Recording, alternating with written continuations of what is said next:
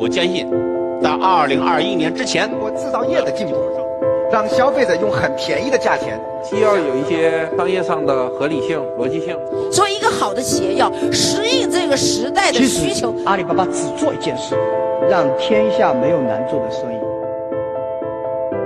听商业故事，品百味人生，欢迎收听《商界》。封面人物，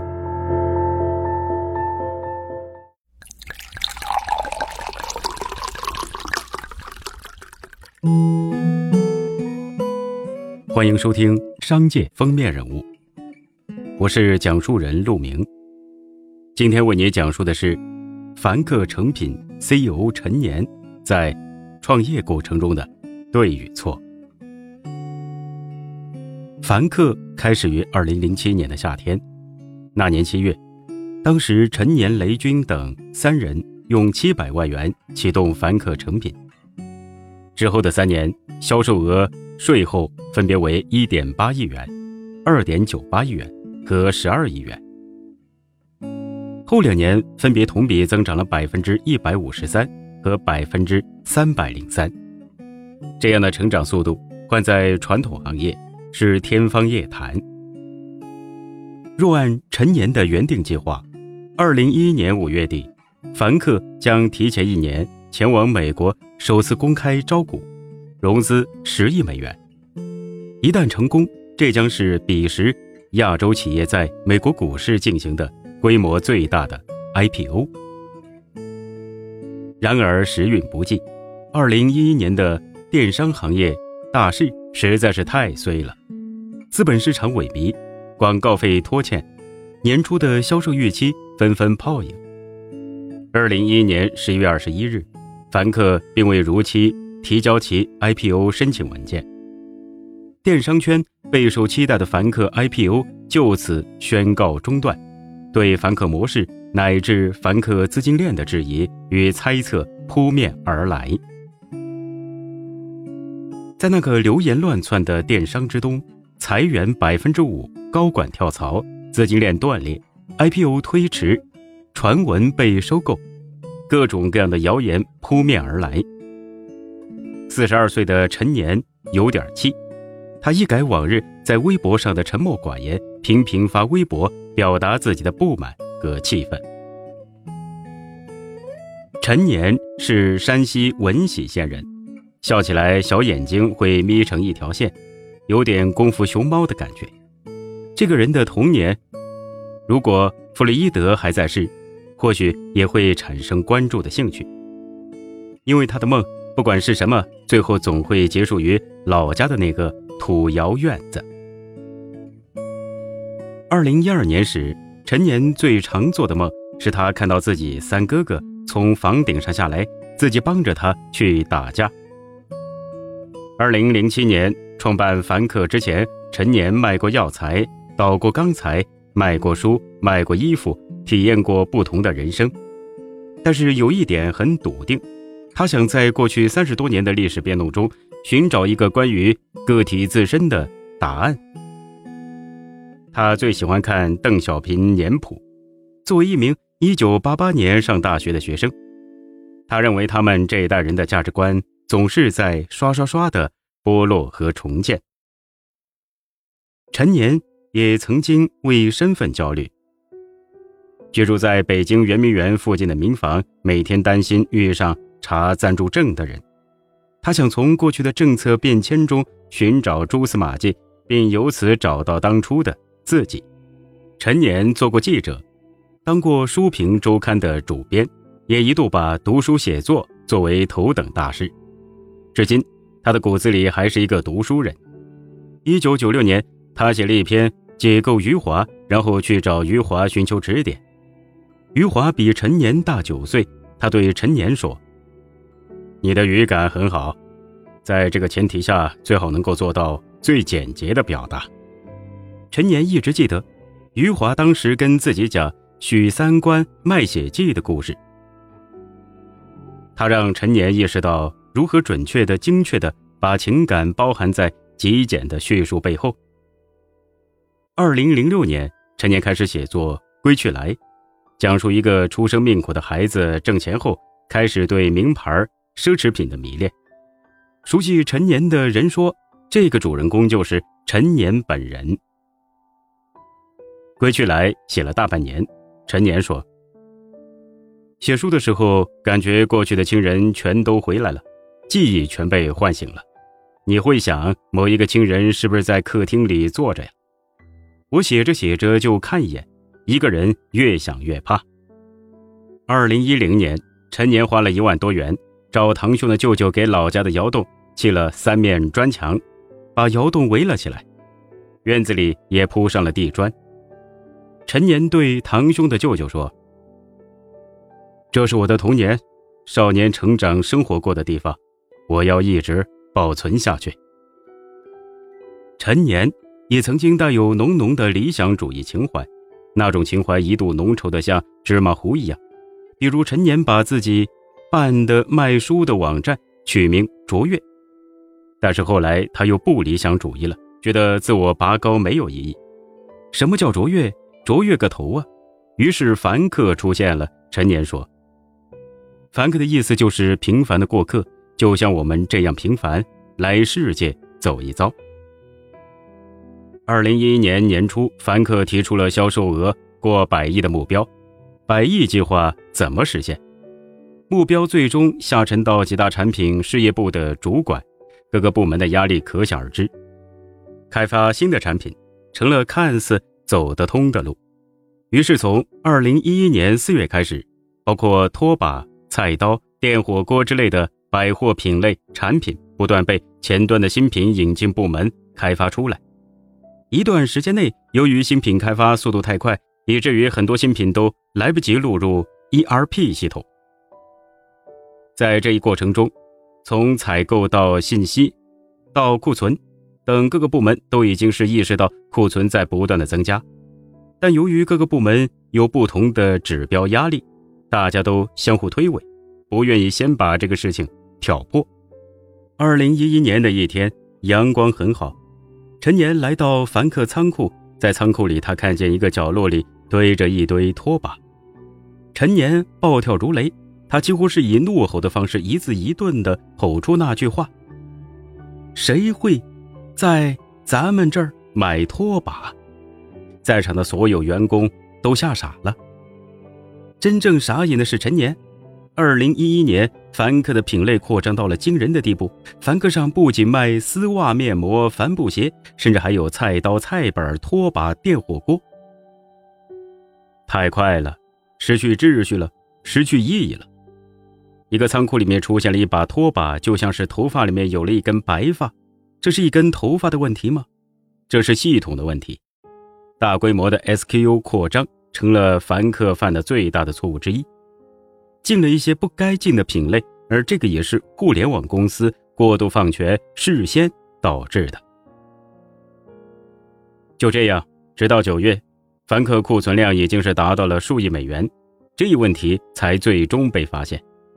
凡客还要面对更大的挑战，对内要消化库存。还要面对外界的寒潮。二零一一年八月，陈年把高管部门带到大连，开了几天闭门会议，做出了有史以来最深刻的一次反思。陈年当时随身带了本书，书名是《从大跃进到大饥荒》。陈年意识到，借助电子商务，凡客改变了快时尚领域的格局，自己难免产生了冒进之心。陈年曾放话说，将来能够把 LV 收购了，就卖跟凡客一样的价钱。他也希望把匡威收购了，帆布鞋就卖五十块。一时众人以为笑谈。仅仅是反省不够，他还拜访了八十二岁的金融大鳄索罗斯。席间，陈年向其求教资本市场何时会转暖。索罗斯笑笑说：“等欧洲完蛋了。”彼时。正值浑水公司做空分众传媒前夜，与索罗斯交流的结果令陈年心生忐忑。结论是此时不宜上市，这算是陈年对自己冒进的修正。于是有了那份在二零一一年年底没有按时交出的 IPO 申请。陈年自己把凡客划为三个阶段，在第一阶段的二零零八年，正值互联网广告流量资源低谷，企业都不愿意投放广告。凡客点燃了这把火，并且连续四年成为互联网上的第一广告大户。次年，凡客以刊例价近十九亿元进行广告投放，时至二零一一年，凡客市场推广费用近十亿元人民币，其广告相当于把整个互联网洗了一遍。在第二个阶段，受益于金融危机，中国制造的外贸订单大量下跌，凡客逆势而起。海量下单。至于第三个阶段的试错，是推出凡客达人计划。在当年互联网开放的大趋势中，陈年定下凡客达人十亿分成计划。他对这种营销模式的高度期望，按照此分成计划，凡客达人为凡客带来的年销售额将高达数十亿元，这是凡客特别重要的一步。凡客达人是凡客提高。重复购买率的重要策略，理论上来说，凡客能够从中获得可观的收入，包括凡客达人的自消费。凡客达人会在自己的人际圈子内口碑营销凡客的产品，达成交易后，达人可以获得商品售价百分之四到百分之十四的比例分成。然而，达人上线近一年后，表现却并不如人意。这其中既有时间较短的问题，一个完善的社区生态系统的成长和蔓延需要时间积累，也有吸引的人群年龄段偏小、购买力不强的问题。更直接的是，以销售为直接目的的社区长期不能形成激励机制，不能弥补自消费的成本，用户的热情很难持久。凡客的天使投资人雷军曾说。他真的认为凡客的成功至少是百分之九十九，除非出现重大的不可饶恕的错误。不幸的是，凡客踩中了那百分之一。凡客是什么？凡客也是高性价比。我就是一个品牌，我就是互联网快时尚品牌。陈年说：“我们卖的所有产品都贴着凡客成品，这就是我们的品牌。我们比 PPG。”还多做了客户体验。以前传统品牌都是设计师的天下，提前半年甚至一年全年的市场销售就确定了，本质是不重视客户。